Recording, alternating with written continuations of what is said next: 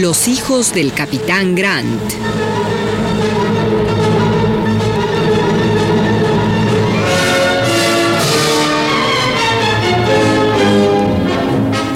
De Julio Verne. Adaptación Rolando de Castro.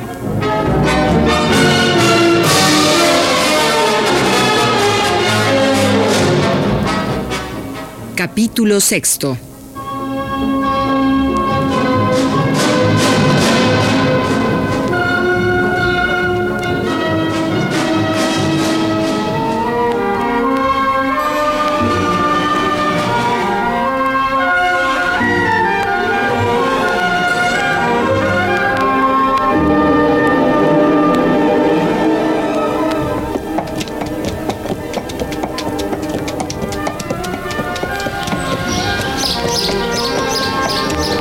Estamos atravesando la cordillera de los Andes. El camino se hace difícil y hasta peligroso. El ángulo de las pendientes se abre más y más. Se prolongan los picos y los precipicios se ahondan de una manera espantosa. Andamos en fila. Los mulos avanzan con prudencia. A veces en un recodo el guía desaparece y la caravana se comunica a gritos.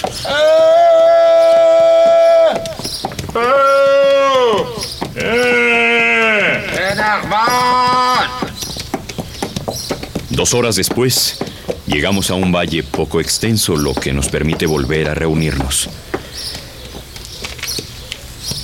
El guía, apeado de su mulo, me está esperando con los brazos cruzados. ¿Qué pasa? ¿Se extravió usted? No, milord.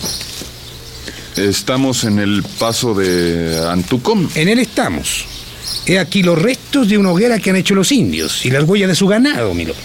Pero este valle no tiene salita. Frente a nosotros no hay más que ese muro que parece cortado a pico. Ese es el problema.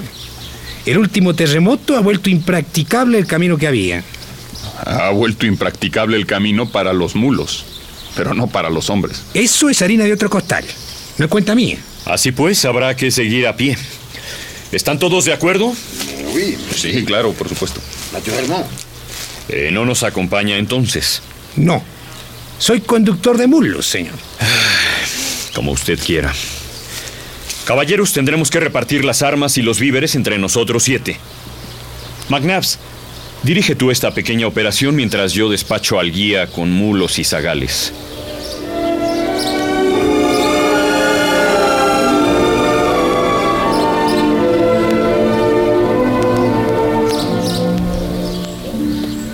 ¿Ya está todo listo? Sí, señor. Bien, continuemos la marcha.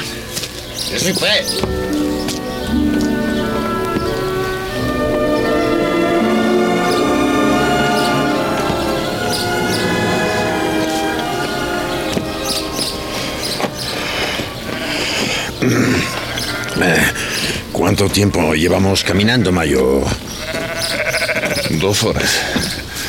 Era cierto. Por este sendero nunca hubieran podido pasar los mulos.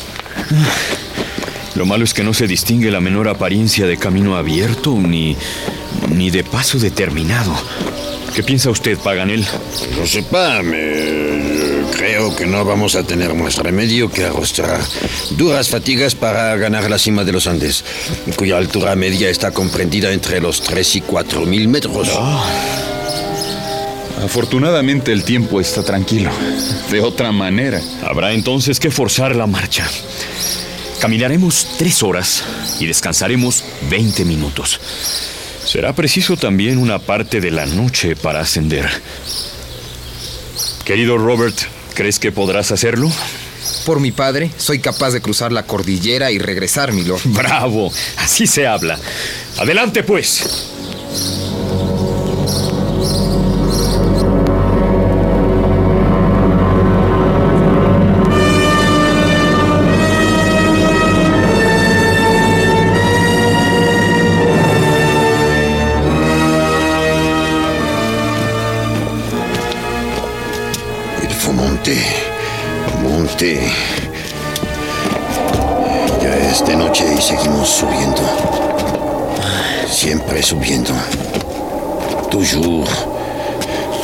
Ahora sí, Santiago Elías. Tienes que avanzar con todo el ardor de un verdadero francés. Atención. Si muevo el pie un poco más allá, me resbaló. Mejor por aquí. Así. Eso, así está mejor.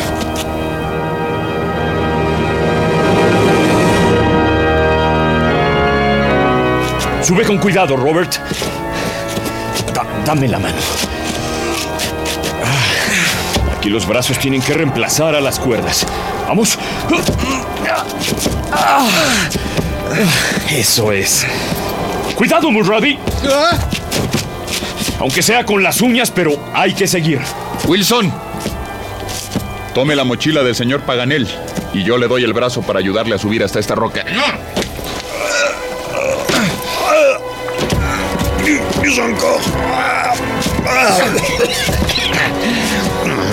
Merci, merci, mayor. Por un momento pensé que, que no iba a salir de aquí. No hay que pensar, amigo. Solo hay que subir.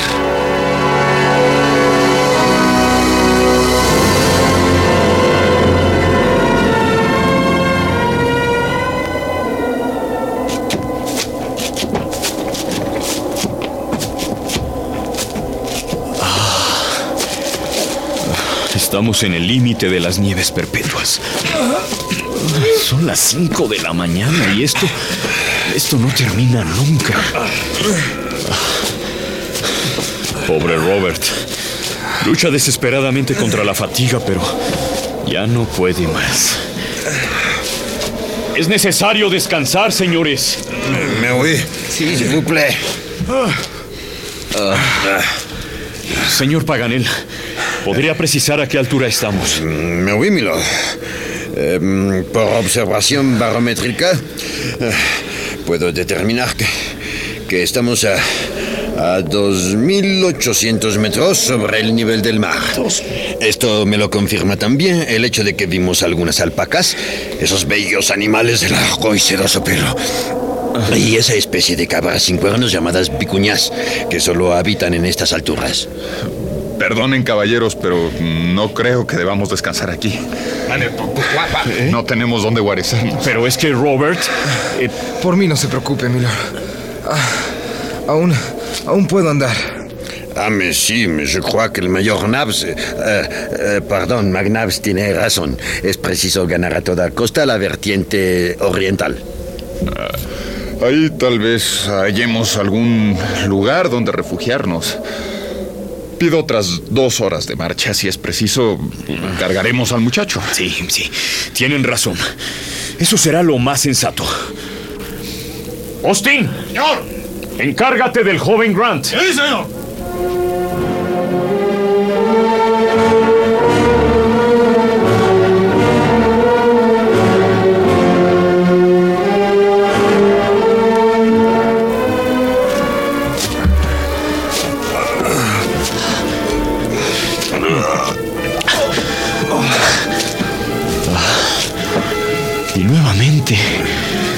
Martirio de subir. Esta ascensión se está volviendo espantosa. Ah, la rarificación del aire me produce una opresión dolorosa. Y la influencia de las nieves a esta altura vicia evidentemente la atmósfera. Dios. Me están sangrando las encías. Pero no debo hacerles caso. Un paso más. Otro. Otro. Es todo lo que debo pensar. Estoy a punto de desfallecer, pero no puedo.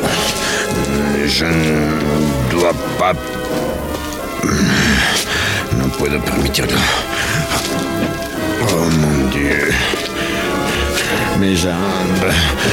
Ya no siento las piernas. Pero si los demás avanzan, yo debo, Yo debo, yo debo hacerlo también.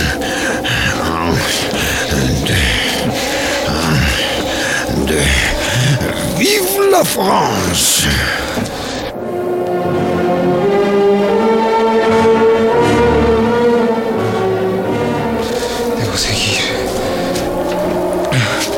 Debo seguir. Soy un Grant. Soy un Grant. Debo seguir. Estamos llegando al límite de nuestras fuerzas. Esto. Esto ya es demasiado, Dios mío. ¿Qué he hecho trayendo a todos estos valerosos amigos a una aventura que puede ser catastrófica?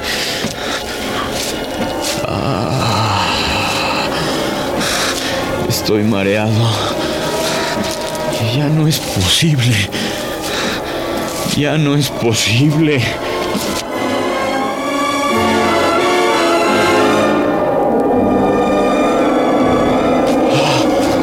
Compañeros, tengan la bondad de dirigir su mirada hacia allá.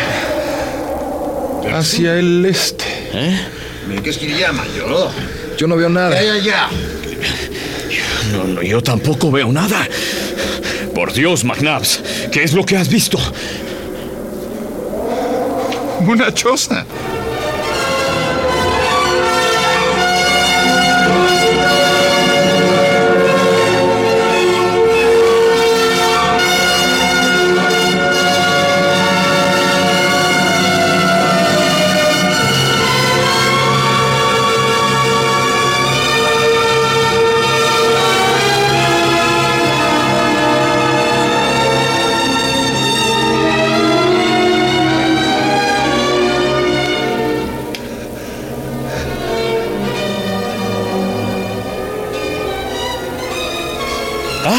Aquí un escondrijo que, aunque no cómodo, es suficiente. Mais c'est pas possible. La providencia nos ha conducido hasta él y debemos darle las gracias. Pero si es un palacio. No le faltan más que algunas cortesanas. Ah, mi viejo soltero. ¿eh? Pensando en mujeres a estas alturas. Eh, Bromas aparte, lo felicito, mayor. Otro cualquiera que no hubiera sido usted hubiera pasado cien veces al lado, alrededor y hasta por encima de esta choza sin sospechar su existencia. Bien, amigos, puesto que en este refugio han puesto una chimenea, es de creer que quienes la pusieron contarían con algo de leña. Así pues, procuremos encontrarla. Ah, je crois que yo he leído que en estas altitudes a falta de leña hay un líquen enjuto y seco que cubre las rocas al mismo tiempo que cierta planta llamada yareta, cuya raíz puede arder suficientemente. Pues manos a la obra. Austin, Wilson. Señor. Acompañen al señor Paganel en esta tarea. Claro, si no tiene inconveniente, monsieur. Oh, pas de tout, pas de tout, monsieur Glenarvan. Eh, eh, no, en lo absoluto. Eh, solo que sí, antes sí me gustaría saber qué hay para cenar. Ah. Un sorbo de café y suficiente carne salada. Ah, ¿Qué es que esa, qué es que carne salada? Uf, eh, no vendría del todo mal un pedazo de llama asada. Un plato de casa sería dignamente recibido y acompañado de un buen bordeaux. Uh, uh. Es usted un sibarita, compañero. Eh, simplemente soy francés mayor. Y estoy seguro que usted tampoco le haría ascos a un bistec cualquiera. O a una carne asada de guanaco que habita en estos lares. ¿Qué es un guanaco? Una bestia que se come, que se mange. Un manjar del Olimpo. Mm, eh, pero se le tiene que matar estando descansado, bien descansado. Si se le persigue mucho tiempo y ha tenido una larga carrera, ah, su carne es eh, insoportable. Es un hermoso animal parecido al camello, pero más pequeño y sin joroba. Eh, cabeza pequeña, eh, cuerpo achatado, patas finas y delgadas. Un momento. ¿De dónde viene ese ruido? ¿Será, será una avalancha? ¡Se está moviendo el suelo! ¡Alerta! ¡Dios! ¡Un terremoto! ¡Un terremoto! ¡Salgamos de esta choza!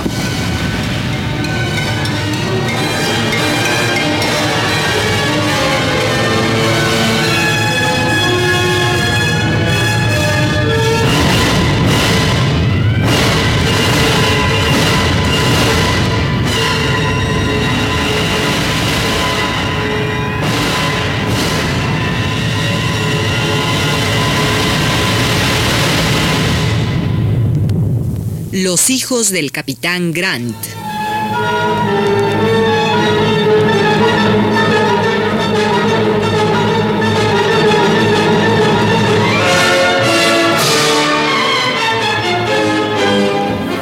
De Julio Verne. Adaptación Rolando de Castro.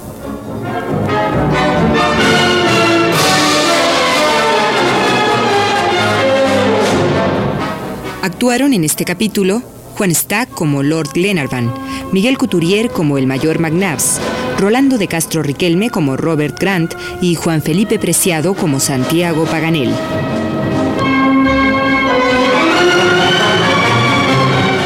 Grabación y montaje, Manuel Estrada. Asistente de producción, Georgina Suárez. Dirección y realización, Rolando de Castro.